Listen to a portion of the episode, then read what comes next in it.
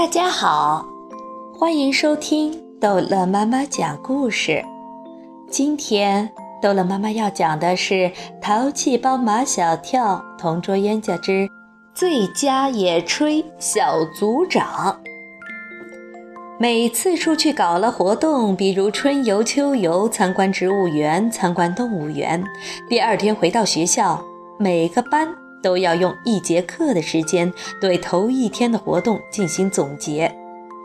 野炊活动的第二天，秦老师照例要在班上对昨天的野炊活动进行总结。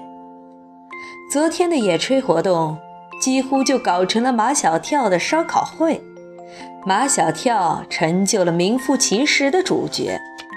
怎么来评价这次野炊活动？对秦老师来说还真难。说搞得好吧，除了马小跳他们一组，其他的组都一塌糊涂。说搞得不好吧，带去的东西没有一点点浪费，全班每个同学都吃得高高兴兴，心满意足。秦老师教了近三十年的书，带领学生搞过无数次野炊活动，还从未经历过昨天那样的野炊活动。唉，马小跳。都是因为这个马小跳。秦老师决定让同学们自己来总结昨天的野炊活动。秦老师先宣布昨天野炊活动的美食评选结果。经过由全年级的老师组成的美食评审小组的最后决定，马小跳他们一组的麻辣烧烤串串香获全年级的美食一等奖。耶！全班同学疯狂地敲着桌子，马小跳站起来，像获了金奖的世界冠军那样，满脸笑容地向同学们挥手点头示意。马小跳坐下。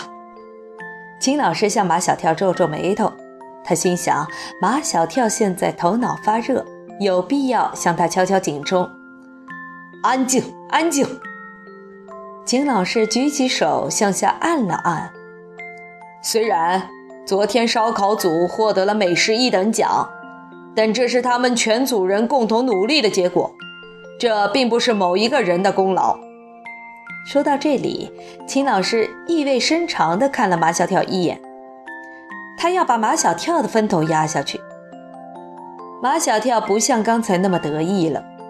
秦老师继续说道：“烧烤组为什么能取得这样好的成绩呢？”秦老师做了一个很长的停顿，他希望大家来说一说。很多同学都把手举了起来。秦老师请丁文涛先说。丁文涛说：“我认为，烧烤组能有这么一点成绩，是因为大队委夏林果、中队长陆曼曼都在那一组。”都听出来了，丁文涛的意思是要把功劳归功于夏林果和陆曼曼。秦老师一边听丁文涛说，一边微笑的点点头，看出来了，他同意丁文涛的观点。马小跳心里不服，他马小跳才是烧烤组的组长，不管是大队委还是中队长，都是他马小跳的部下，都被他管。夏林果站起来说：“我们这一组能获得全年级第一的成绩。”张达的功劳最大，因为串串香都是他烤出来的。马小跳的心里更不服气，那串串香还不是他马小跳叫张达烤的，连那烧烤炉都是马小跳从家里带去的。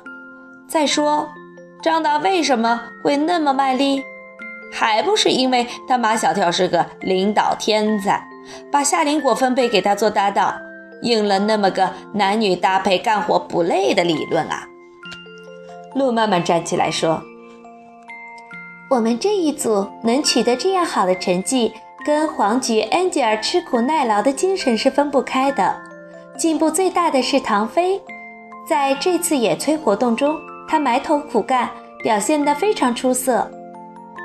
除了马小跳这个组长，组里的每一个人都有功。”就是他马小跳没有功，马小跳的情绪一落千丈，他想哭。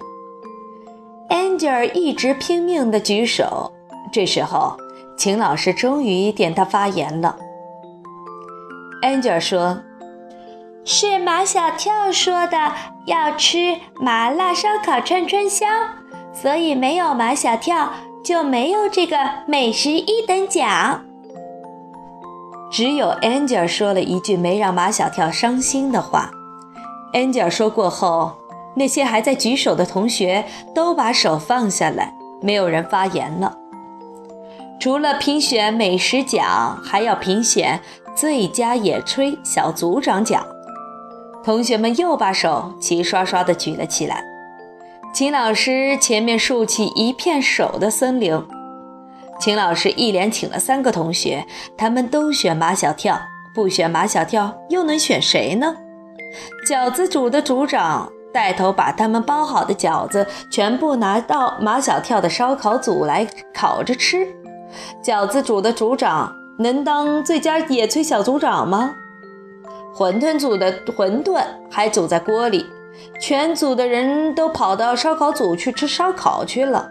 后来组长也跑去了，他还能当最佳野炊小组长吗？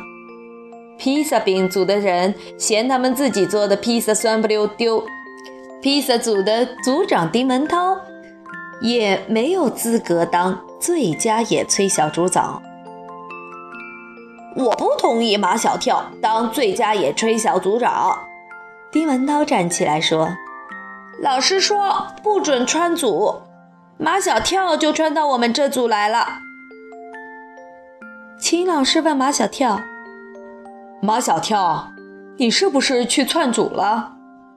马小跳说：“是毛超先去窜组，他说丁文涛那一组要做正宗的意大利披萨饼，我就跑去看一下，结果根本就不是正宗的意大利披萨饼。正宗的意大利披萨饼。”马小跳又要把什么是正宗的意大利披萨饼讲一遍，秦老师赶紧把他的话打住了。马小跳，你去串组就是违反纪律。我也不同意马小跳当最佳野炊小组长。陆妈妈站起来说：“老师说，小组长起带头作用，可是马小跳一直在那里游手好闲，只动口不动手，把别人指挥的团团转，他自己却什么都不干。”马小跳是这样吗？马小跳理直气壮。当组长本来就应该是这样子的嘛！哈哈哈哈哈哈！全班同学都笑了起来。秦老师看着马小跳，哭笑不得。他很少有这样的举棋不定的时候。到底让不让马小跳当这最佳野炊小组长？那就举手表决吧。秦老师只有这么一个办法了。同意马小跳当最佳野炊小组长的同学，请举手。齐刷刷的，秦老师的眼前竖起一片手的森林。马小跳没想到的是，这里面有丁文涛的一只手，还有路曼曼的一只手，全班通过。好。这一集的淘气包马小跳就讲到这儿结束了，欢迎孩子们继续收听下一集的淘气包马小跳的故事。